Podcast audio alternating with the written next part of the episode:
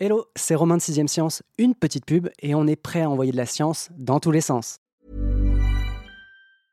Hiring for your small business? If you're not looking for professionals on LinkedIn, you're looking in the wrong place. That's like looking for your car keys in a fish tank. LinkedIn helps you hire professionals you can't find anywhere else, even those who aren't actively searching for a new job but might be open to the perfect role. In a given month, over 70% of LinkedIn users don't even visit other leading job sites. So start looking in the right place. With LinkedIn, you can hire professionals like a professional. Post your free job on linkedin.com slash people today.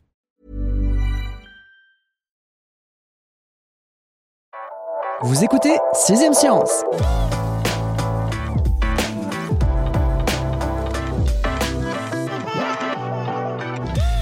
Ils n'avaient pas vraiment besoin de ça, mais les Bretons ont trouvé une raison de plus pour nous agiter leur drapeau sous le nez. La dalle de Saint-Bélec, découverte près d'un caveau près de Le dans le Finistère, pourrait bien être la plus vieille carte d'un territoire en Europe. Une découverte d'ailleurs qui a failli ne jamais se faire car cette imposante dalle a été égarée pendant plus d'un demi-siècle il aura fallu toute la persévérance de deux chercheurs pour remettre la main dessus et commencer à en percer les secrets. Car à première vue, l'objet est plus proche du dessin d'enfant de maternelle que de l'itinéraire Google Maps, et c'est peu dire que nos deux champollions ont encore du pain sur la pierre. Parmi les motifs gravés il y a près de 4000 ans, tous n'ont pas encore trouvé leur signification, et plus globalement, cette carte, enfin surtout ce qu'elle représente, projette un nouvel éclairage sur la Bretagne de l'époque que les scientifiques étaient loin d'imaginer si structurée. Marine Benoît, en archéologie de sciences et avenir, va nous aider à voir en quoi cette carte rebat les cartes. Bonjour Marine. Bonjour. Est-ce qu'on peut ouvrir cette carte, hein, la déplier en quelque sorte, en détaillant cette pierre et comment elle a été découverte? Alors, comment elle a été découverte? Elle a été découverte il y a 100 ans on parle d'une carte en pierre.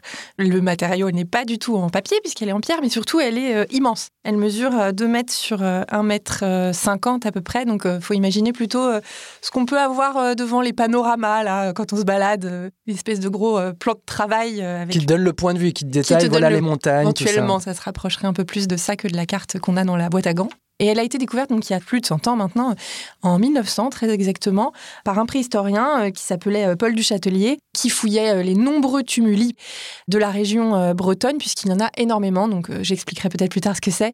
Et donc en fait, il est tombé nez à nez avec cette pierre gravée, et, puis il était bien embêté parce qu'il n'a pas vraiment su ce que c'était Paul Duchâtelier à l'époque. Oui, parce que ces tumulus là, c'est une sorte de pierre tombale premium en quelque sorte. Oui, alors en fait, euh, des tumulus, hein, c'est tout simplement des sépultures euh, de personnages de haut rang importants. On appelle ça tumulus parce que c'est des tertres en fait euh, artificiels qui ont été élevés donc au-dessus d'une tombe. Donc en fait, on a comme une petite colline, une petite montagne artificielle, et c'est en dessous que le défunt est enterré. Une maison de hobbit un peu. Maison de hobbit, oui, oui, si tu veux, puisque effectivement les hobbits, il me semble qu'il y a du gazon, quoi, il y a de la pelouse au-dessus.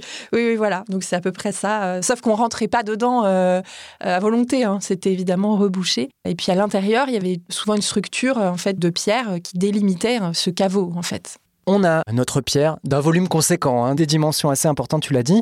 Mais est-ce qu'on peut peut-être dépeindre le décor de l'époque? On était à peu près il y a 4000 ans, c'est ça, c'est l'époque à laquelle euh, cette pierre a été euh, taillée, gravée. À quoi ressemblait la Bretagne et plus particulièrement le Finistère de cet âge qui est celui du bronze ancien? Alors euh, déjà, c'est important de dire qu'on était dans une période de calme, de paix euh, relative. Donc on imagine que on vivait paisiblement dans des petits hameaux, dans des grandes maisons, souvent avec des enceintes de pierre recouvertes de paille euh, sur la charpente. On vivait à plusieurs, des familles entières, 7, 8, 9, 10, dans ces grandes maisons. Généralement, les populations n'étaient pas isolées, c'était un, territoire qui était plutôt densément peuplé, puisqu'on avait ces petits villages, ces petits hameaux, qu'on peut peut-être considérer déjà comme des mini-royaume tous les 15-20 euh, kilomètres en fait. On sait qu'il y avait une multitude euh, de chefs, hein, de petits rois. C'est vraiment la période des princes euh, d'Armorique, hein, on appelle ça comme ça, qui chacun régnait sur son petit territoire. Ce que je peux rajouter aussi, c'est que hum, on est vraiment post-néolithique. Hein. L'âge du bronze ancien, c'est la période qui succède le néolithique. Donc là, on a déjà des populations qui cultivent euh, les céréales et qui élèvent hein, euh, du bétail. Donc on a des bœufs, du porc, euh, on a des chèvres, des moutons, voilà. Donc on a déjà des sortes de petits villages organisés, quoi. Un peu comme dans Astérix finalement. Un peu comme dans Astérix. Merci pour la référence. Bon, la découverte de cette pierre ne date pas d'hier, tu dis en 1900 très précisément, mais comment ça se fait qu'on se retrouve avec une découverte vraiment euh, là en termes de recherche en 2024 Il y a toute une histoire euh, autour de cette dalle, puisque, donc, je le disais, elle a été découverte en 1900 par euh, Paul du Châtelier. Paul du Châtelier, en fait, il l'a embarquée chez lui il l'a mise euh, dans son manoir, qui était pas très très loin finalement du tumulus. Et puis donc bon là on va un peu perdre sa trace pendant quelques années. Enfin on va pas perdre sa trace, on sait qu'elle est avec lui. Il va mourir, son fils va léguer toute une partie de son patrimoine à des musées, notamment au Musée national d'archéologie. Et donc, euh, il, va, euh, il va offrir cette grosse dalle euh, au musée de Saint-Germain-en-Laye. À partir de là, on perd sa trace. On va un peu l'oublier, quoi. Et puis, de toute façon, personne ne l'avait vraiment interprété. Elle va quand même euh, revenir un petit peu dans la littérature scientifique euh, à des moments. Notamment en 94, il y a un, préhistorien qui s'appelle Jacques Briard. Il va pas vraiment parler d'une carte à ce moment-là, mais c'est le tout premier à faire une comparaison avec des représentations cartographiques qu'on connaît, notamment une euh, qui s'appelle la, la, carte de Bedolina en Italie.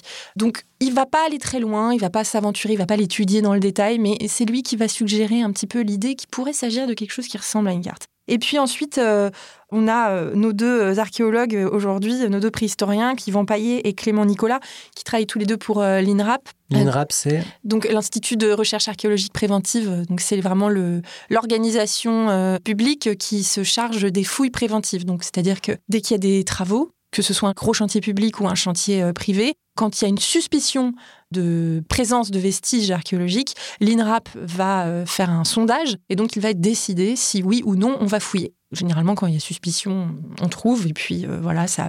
On met la rubalise partout et on dit hop hop hop. C'est ça, voilà, ça décale le chantier de quelques semaines, mais c'est vraiment important. Et aujourd'hui, c'est une institution qui est très active et grâce à l'INRAP, on trouve quand même pas mal de choses intéressantes dont je parle régulièrement dans les pages de Sciences à venir. Et donc, euh, Yvan Paillet et Clément Nicolas, qui travaillent dans la région bretonne, vont s'intéresser à cette dalle de Saint-Bélec. On la connaît déjà sous ce nom-là, ils l'ont vue en photo, mais euh, ils vont pas vraiment la retrouver. Donc ils vont la demander au musée d'archéologie nationale, mais ils vont euh, avoir une réponse négative. Euh, excusez-nous, on ne sait pas trop où elle est. Elle n'est pas dans les réserves. Donc là, ils vont enquêter tous les deux pendant assez longtemps, en fait. Ils vont essayer de remettre la main dessus. Et puis en, 2014, ils vont trouver une information, l'information selon laquelle un, autre préhistorien, dans le cadre d'autres recherches, a vu dans les caves du musée ce qui pourrait ressembler à la dalle de Saint-Bélec. Et donc, euh, ils vont y aller et ils vont retrouver la dalle dans l'humidité de la cave du château de Saint-Germain-en-Laye. C'est quand même assez étonnant de se dire qu'un objet de cette taille-là, bon, d'accord, c'est de la pierre. Donc tu te dis, euh, tu la poses contre un mur en pierre, ça peut. Oui, il faut imaginer que c'est déjà c'est immense. Et puis, euh, on a beaucoup de dépôts comme ça, de choses. Euh, parce que ce préhistorien cherchait aussi quelque chose, lui, il cherchait aussi une pierre. Donc, il euh, faut croire qu'il y a quand même pas mal de gros artefacts qui paraissent pas si précieux, en tout cas qui n'ont pas une fragilité comme ça, vraiment évidente, qui ont été déposés à certaines mais périodes. Ouais, moi, ça me donne vraiment l'image d'un relais colis où tout est un peu posé euh, dans un café. C'est sans doute ça. Je n'y ai pas été moi-même, mais euh, alors on a des photos du moment où ils ont mis la main dessus. Donc en fait, ils ont dû appeler une société privée pour la déplacer parce qu'elle est super lourde. Et donc ils ont pu la déplacer et la faire remonter. L'objet donc est sain et sauf, mais le préhistorien à l'origine de sa découverte, hein, on l'a dit, Paul du Châtelier, il savait quand même qu'il y avait quelque chose derrière ces motifs. Il n'a pas ramené euh, cette dalle chez lui pour rien, mais il n'a pas su les interpréter. Est-ce qu'il avait des théories? Tu dis que finalement c'est un autre préhistorien mm. qui plus tard va émettre l'hypothèse comme quoi ce serait potentiellement un début de carte ou carrément une carte, mais lui il avait, j'imagine, sa petite idée sur la question. Pas vraiment. En fait, justement, il n'a pas voulu s'avancer, donc on a dans ses notes euh, une remarque euh, au sujet de la dalle. Il disait, ben voilà, je laisserai le soin à des Champollion de décrypter sa signification il va pas vraiment très loin. Alors lui, on peut comprendre que dans cette justement dans cette déclaration, il imagine une sorte de motif euh, qui pourrait représenter peut-être une bête ou une figure euh, pas vraiment anthropomorphe en tout cas. Donc euh, lui, il est plutôt dans une représentation figurative mmh. que dans une représentation cartographique. Par contre, ce qu'on comprend, c'est qu'il lui saisit tout de suite qu'il s'agit de quelque chose d'important, d'assez exceptionnel, enfin d'unique en son genre, qui n'a jamais été décrit euh, à ce moment-là euh, pour la région bretonne, mais euh, déjà même à l'échelle plus que nationale, ça n'a jamais été décrit, ce genre de représentation. Et comment nos deux Champollion, donc qui arrivent quand même beaucoup plus tard, fort de l'hypothèse qui a été formulée en, en 94, c'est ce que tu disais, comment ils vont faire le lien entre des motifs à la surface d'une dalle immense et je le disais, je le comparais à un dessin d'enfant quasiment, hein, parce que on essaiera de vous mettre le lien vers une image dans la description de l'épisode, mais ça saute pas aux yeux que c'est une carte, hein, clairement. Et comment ils ont mis ça en relation avec les reliefs d'une époque, hein, on parle d'il y a 4000 ans. Comment ils savaient à quoi ressemblait la Bretagne d'il y a 4000 ans et comment ils ont fait le lien entre cette dalle et du coup l'époque? Alors en réalité, il y a 4000 ans, c'est il n'y a pas si longtemps. à l'échelle géologique, c'est peu. Donc euh, le paysage, il n'a pas vraiment changé. Donc là, on est dans la vallée de l'Odé. L'Odé, c'est une rivière hein, qui coule. Il y a euh, cette rivière, euh, ces petites collines, et puis on a en toile de fond les montagnes noires, qui sont des reliefs qui sont pas très hauts, et un massif granitique. Voilà. Et donc en fait, eux vont repérer dans le coin, il me semble, le coin inférieur gauche, je crois, une sorte d'enchaînement de motifs qui leur laisse songer qu'il pourrait s'agir justement euh, de la représentation euh, symbolique des montagnes noires, hmm. de la rivière, etc. Ils en arrivent quand même assez vite à cette conclusion. Et puis pour donner un peu de corps à leur théorie, ils vont faire une analyse statistique. Là, je ne rentrerai pas dans le détail de comment ça fonctionne, mais à l'issue de cette analyse, ils en arrivent à un résultat qui est super encourageant puisque euh, on a 80% de correspondance avec les cartes IGN actuelles. Donc là, ça match. Oui, donc euh, ils sont plutôt sûrs de leur coup finalement. Ils sont plutôt sûrs de leur coup. Je leur ai posé euh, texto cette question. Et vous êtes vraiment sûr de votre théorie? Euh, Oui, oui. Il n'y a pas que l'analyse statistique. Hein, ils ont aussi un autre argument. Dans les tumulus, on a des personnages de haut rang.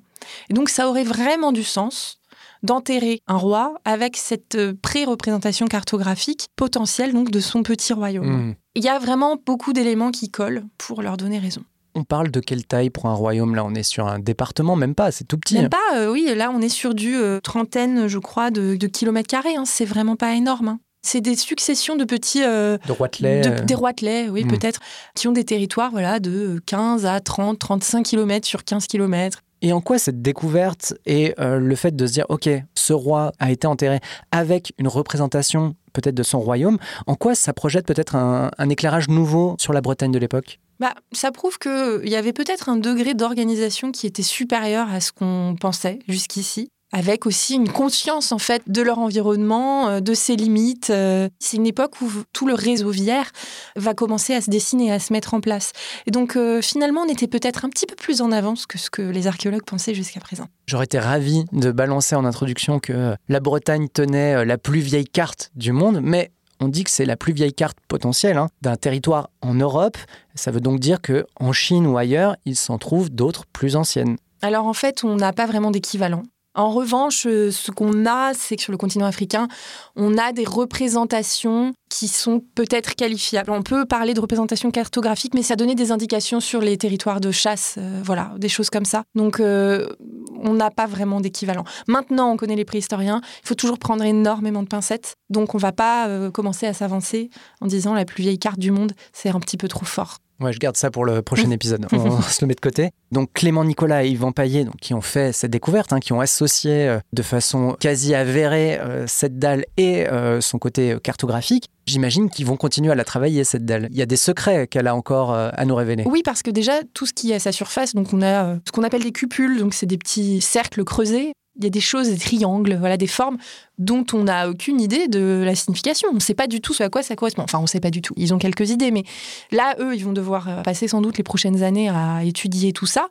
Et et c'est ça que j'aime beaucoup dans cette histoire de dalle de Saint-Bélec, c'est qu'ils sont aussi persuadés que cette carte peut les mener à d'autres découvertes archéologiques, à des vestiges dont on n'a pas encore euh, connaissance de l'existence, donc on pourrait fouiller. Ils emploient le mot carte au trésor, j'aime bien parce que non seulement c'est la plus ancienne représentation cartographique d'Europe, avec toutes les pincettes, mais c'est peut-être aussi la plus ancienne carte au trésor, et ça, je, trouve ça chouette. Oh là là, t'es en train de me dire qu'on mm. refera peut-être un nouvel épisode en disant rappelez-vous, en 2024, on vous parlait de cette carte, et eh ben figurez-vous que grâce à elle, on a trouvé peut-être eh ben, une autre carte. D'autres cartes, d'autres tumulus. Parce que, et c'est ça qui est aussi euh, encourageant, qui donne un petit peu de croustillant à, cette carte, c'est que les, tumulus euh, de l'âge du bronze, euh, bon, celui de Saint-Bélec, il était pas dingue en termes de mobilier. Ils s'y sont retournés, nos deux archéologues, euh, là récemment, ils ont retrouvé des petites choses que Paul du Châtelier avait oubliées. Donc euh, il y avait des pointes, euh, des pointes de flèches, des pointes de flèches, des bouts justement aussi de la dalle qui manquaient. Mais on n'avait pas un mobilier très riche, en tout cas il y était plus peut-être. Mais dans d'autres tumulus, on a retrouvé des objets somptueux avec de l'or, vraiment très travaillé. On peut parler de trésors. Ce que je comprends pas là-dedans, c'est que les tumulus aujourd'hui, ils existent encore. Ils n'ont pas tous été découverts déjà? Peut-être qu'il y en a qui n'ont pas été découverts, c'est possible. Maintenant, c'est vrai qu'il y en a énormément qui ont été découverts en Bretagne. Il y en avait tellement. Et puis, ce sont des formations archéologiques qui se voient quand même un peu. Hein. On n'est pas à 10 mètres euh, de profondeur, quoi. On, les voit, il y a un petit relief, euh, même si euh, parfois ça s'est érodé. Maintenant, on n'est pas à l'abri de tomber sur d'autres choses. Eh ben, merci beaucoup Marine. Quant à moi, je vous donne rendez-vous dans 10 jours pour continuer comme d'habitude à envoyer de la science dans tous les sens.